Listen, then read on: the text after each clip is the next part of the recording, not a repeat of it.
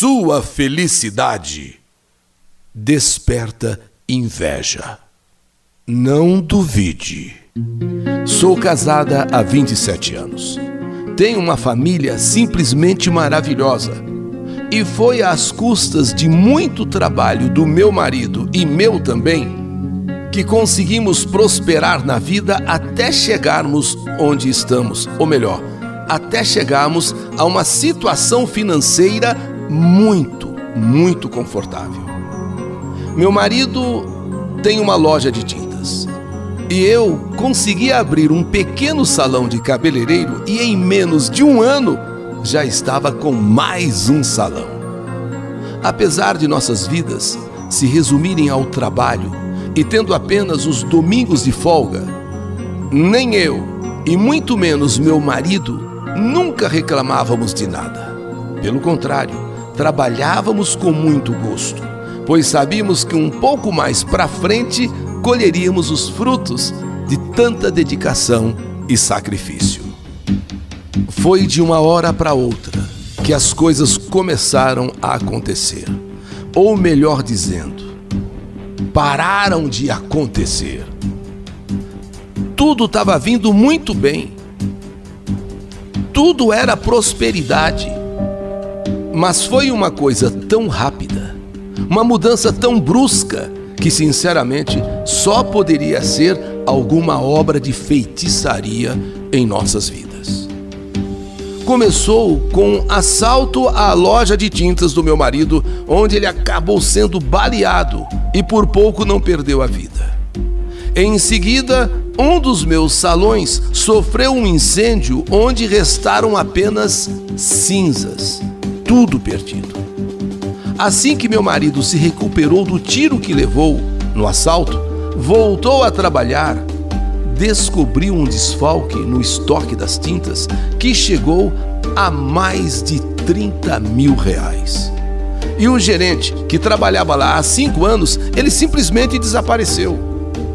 Nossos filhos, que sempre foram crianças estudiosas, começaram a tirar notas vermelhas. E volta e meia nos chamavam no colégio para falarem da indisciplina dos dois. Ou seja, nossa vida deu uma virada assim de cabeça para baixo, uma virada de 360 graus.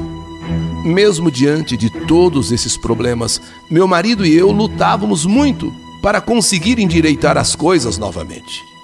Mas diante de tantas dificuldades, agora era a nossa relação de marido e mulher que estava ficando comprometida, pois tanto ele como eu estávamos sem paciência um com o outro. E não precisava de muita coisa para a gente acabar quebrando o pau, não. Não precisava de muita coisa não para a gente começar a brigar.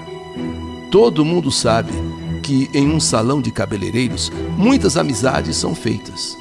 E como eu tinha muitas clientes que se tornaram grandes amigas, eu comentei sobre o inferno astral que eu estava passando. Comentei sobre as coisas que estavam dando erradas na minha vida e na vida da minha família. E logo começaram os palpites. Isso tudo é inveja. Isso tudo é olho gordo. Isso é porque vocês estão, estão indo bem. É porque vocês são bem-sucedidos.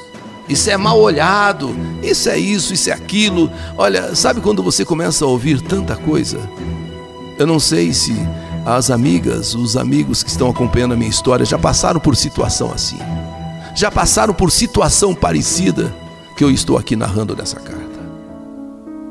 Eu, para falar bem a verdade, eu nunca fui de acreditar muito nessas coisas. Mas a gente, quando está desesperada, quando nós estamos nessa situação, você acaba até começando a acreditar no que falam e na intenção até de me ajudar. Uma cliente um dia me levou a uma igreja evangélica. Outra, mostrando boa vontade, me levou a um centro espírita.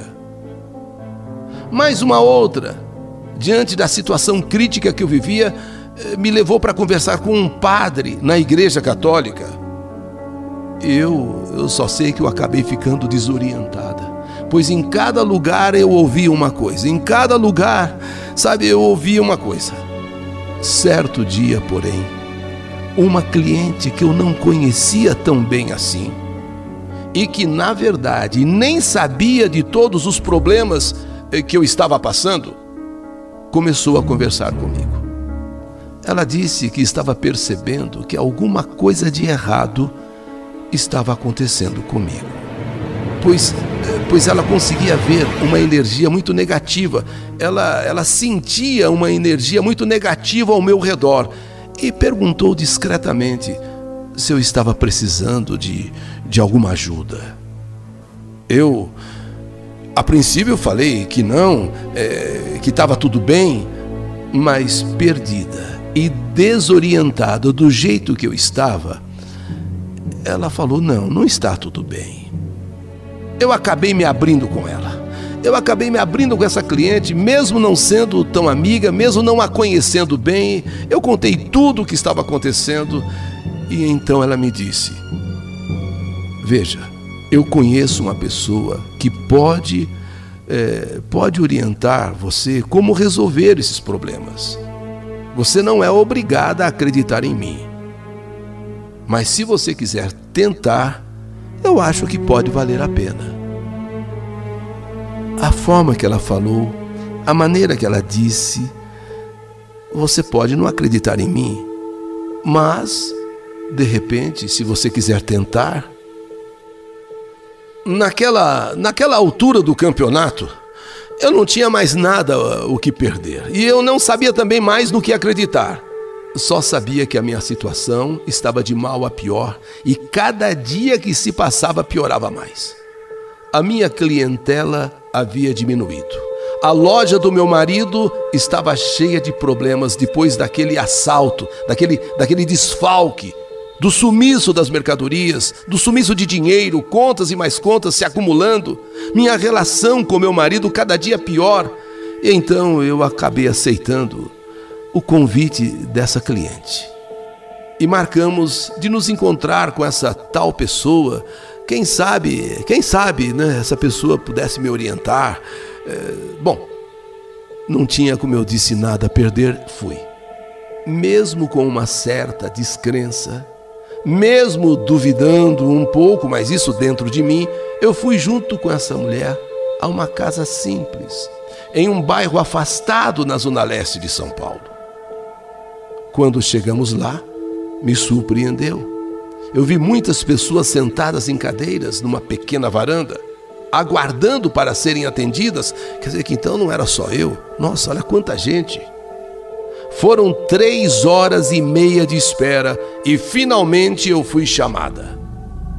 Assim que me levantei, essa cliente me levou até lá e me disse: quando você entrar, abra o seu coração pense em Deus e não diga nada, não diga uma palavra sequer. Fica calada, não abre a boca, só abra o seu coração e escute. Apenas escute. Assim que entrei na sala daquela casa, uma pessoa fechou a porta. E então um senhor que estava sentado em um sofá, com uma blusa de lã branca de gola alta, pediu para que eu me sentasse no outro sofá, de frente para ele. Um silêncio enorme tomava conta daquela sala. Um silêncio que, olha, se caísse uma agulha, você seria capaz de ouvir. Aquele senhor olhava fixamente em meus olhos. E em certo momento, ele baixou a cabeça e, com os olhos fechados, começou a falar. Tem muita gente que não aceita que você e seu marido prosperem. Mas tem uma pessoa, uma pessoa em especial, que além de não aceitar, fez um trabalho feio feio demais para destruir vocês. Esse trabalho está escondido em algum lugar bem perto de você. ou na sua casa, ou no seu trabalho, ou no trabalho do seu marido. Você tem que encontrar. Lavar o lugar onde esse trabalho está com água limpa e sal grosso. E levar esse trabalho até um rio de água corrente. E joga. E aí, todo o mal que desejaram para você e para sua família será levado pela correnteza. Assim que esse trabalho for desfeito, uma pessoa bem próxima a você ficará muito doente. E então você saberá quem foi que fez todo esse mal a você e a sua família. De sua parte, perdoe. E a vida para você e sua família voltará ao que era antes. Vai com Deus, minha filha. Vai com Deus e seja feliz. Como eu disse, eu nunca fui de acreditar nessas coisas. Mas aquele homem tinha alguma coisa de especial no seu olhar, no seu jeito de falar de alguma maneira, depois de ouvir tudo aquilo, eu senti uma esperança muito grande dentro de mim. Ele acabou de dizer aquilo e disse que eu poderia ir, que fosse feliz, que eu fosse em paz. Ainda na porta eu perguntei é, o que eu precisava fazer, é, como pagar pela consulta. E ele me disse que não queria dinheiro, mas se eu pudesse, que passasse na porta de um orfanato ou de um asilo e que eu doasse um pouco de mantimento, uma roupa, uma coberta ou o que eu puder. Aquilo mexeu demais comigo. Saí daquela casa, confesso, emocionada. Entrei descrente e saí emocionada. E muito tocada pela bondade daquele senhor no caminho de volta, eu agradeci muito àquela cliente por ter me levado lá. E agora, a minha missão seria encontrar esse trabalho que foi feito para me destruir. Não comentei nada com meu marido, pois do jeito que estávamos ultimamente, era capaz de termos uma briga muito feia. Caso ele descobrisse que eu tinha ido a um lugar desses, com certeza ele até, até iria se separar porque ele estava revoltado e não acreditando em mais nada. Vasculhei minha casa inteira. Nada. Imagine você ir em todos os cantos e lugares. Nada. Então pensei: o trabalho só poderia estar ou no meu salão ou na loja do meu marido. No dia seguinte, eu fui bem mais cedo para o salão para poder dar uma vasculhada em tudo por lá. Fui mais cedo, antes de qualquer funcionário ou funcionária. Eu queria, eu queria estar sozinha para ter liberdade de procurar em tudo quanto era canto, se, se é que estava lá é, esse mal que fizeram para mim. E fui mexendo aqui, e fui procurando ali, mexi aqui, mexi ali e vai aqui, abre gaveta, fecha gaveta, sabe? Abre armário, fecha armário. Quando de repente, naquele lugar mais escondido, ali naquele canto, onde eu guardo as tinturas, sim, um lugar, um lugar assim bem, mas bem assim isolado mesmo, onde eu guardo as tinturas, eu vi um pequeno saquinho de pano preto do tipo desses que se guarda uma joia. Sabe aquele saquinho de pano preto, tipo desses que se guarda uma joia? Afastei aqueles vidros de tintura. Lá no fundo eu peguei aquele saquinho que estava fechado e fechado com uma fita também preta. E como eu nunca havia visto aquilo ali, pensei comigo: será que é? Resolvi abrir e olhar. E assim que eu abri, percebi que ali, naquele saquinho, realmente estava o mal. Fios de cabelo, meus cabelos. Sim, fios do meu cabelo. Um pouquinho de terra. Na hora eu até arrepiei. Com certeza, terra de cemitério. Terra de cemitério. E dentro quatro papéis bem pequenos, cada um com uma letra. Cada papel com a inicial de cada nome a, a, primeira letra do meu nome, a primeira letra do meu marido, a primeira letra dos nomes dos meus filhos, enfim, estavam ali, dentro daquele saquinho preto, aquele pouquinho de terra, os fios do meu cabelo, as iniciais de cada nome, as iniciais do nome do meu marido, do meu nome, dos nossos dois filhos, toda, to, to, todos ali ali amarrados com aquela fita. Não me restou dúvida. Ali estava um trabalho de gente maldosa, de gente invejosa. Como entrou e como colocou e como deixou ali naquele canto, não pensei em mais nada. O que eu devia fazer agora era providenciar água e sal grosso. E por coincidência, eu já tinha dentro da minha bolsa já, já tinha providenciado o sal grosso, porque onde eu encontrasse eu iria fazer aquilo, aquilo que aquele senhor pediu. Peguei uma caneca com água, misturei sal grosso, bastante sal grosso misturei e lavei aquele canto. Lavei aquele, aquele móvel onde eu guardava as tinturas e lá naquele canto lavei com sal grosso, lavei, lavei, lavei, lavei. Esfreguei tanto, tanto e não só aquele local, as outras gavetas também.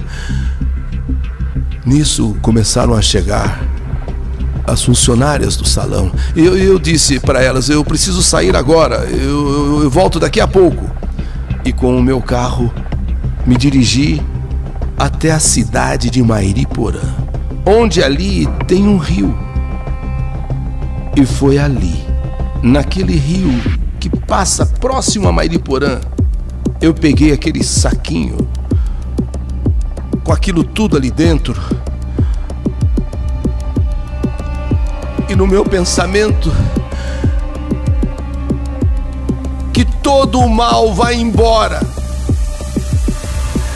que toda desgraça vá para o inferno. E joguei aquilo no rio. Como esses saquinhos é de um tecido que não molha com facilidade, ele foi boiando. Ele foi boiando, boiando, boiando, boiando. Eu fiquei vendo ele indo embora, às vezes enroscava numa raiz de uma árvore, seguia, seguia, até que desapareceu. Naquela hora eu rezei um Pai Nosso, com tanta fé, com tanta fé, rezei uma Ave Maria e voltei para casa, na certeza de que eu começaria uma nova fase em minha vida. Passei o dia todo me sentindo muito bem.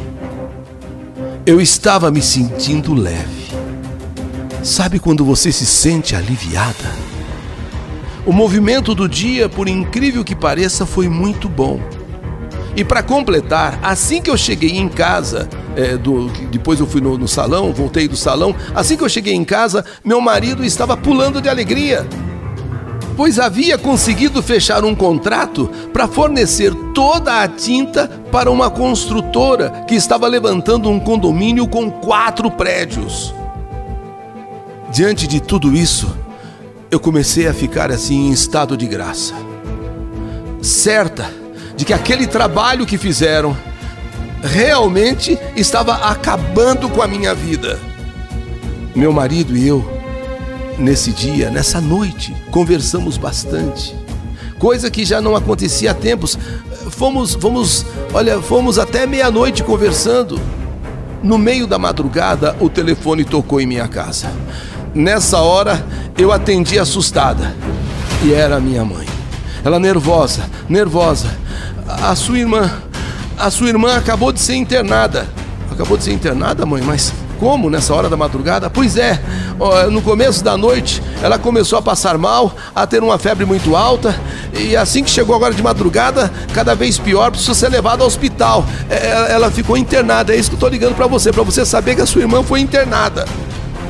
Nessa hora, eu fiquei triste e ao mesmo tempo abalada. Foi quando então me lembrei do que aquele senhor havia me dito. E quando tudo passar, uma pessoa vai ficar doente. Uma pessoa muito próxima de você. Essa pessoa é quem fez o mal. Minha irmã, não posso acreditar. Minha irmã, eu acabava de descobrir então quem foi a pessoa que fez aquele trabalho de macumba para mim, para me destruir, para acabar comigo. Minha irmã, não posso acreditar, minha irmã. Assim que clareou o dia, eu fui direto para o hospital onde a minha irmã estava internada.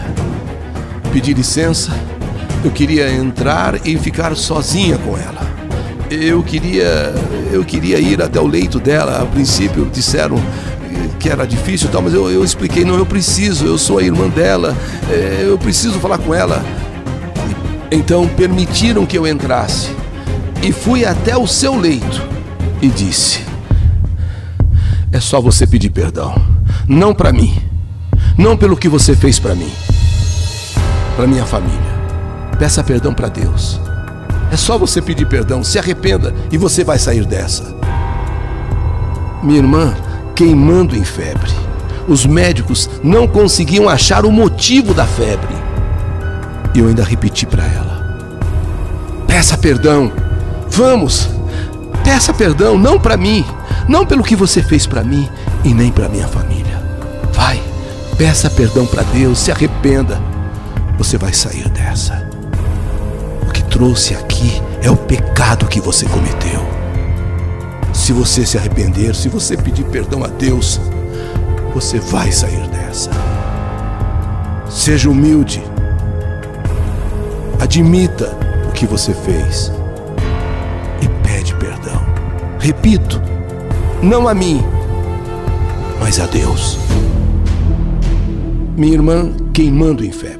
Os médicos não conseguiam achar o motivo da febre o motivo dela estar assim naquele estado. Eu apenas disse isso para ela e fui embora do hospital. E no final da tarde, minha mãe me ligou e disse que minha irmã estava muito bem, mas que os médicos acharam melhor ela passar mais uma noite no hospital por garantia. Eu só sei que a partir daquele dia, minha vida voltou a ser como era antes. A loja de meu marido começou a ir cada vez melhor. O meu salão voltou a lotar de clientes, a se encher de clientes. Nossos filhos voltaram a tirar notas excelentes.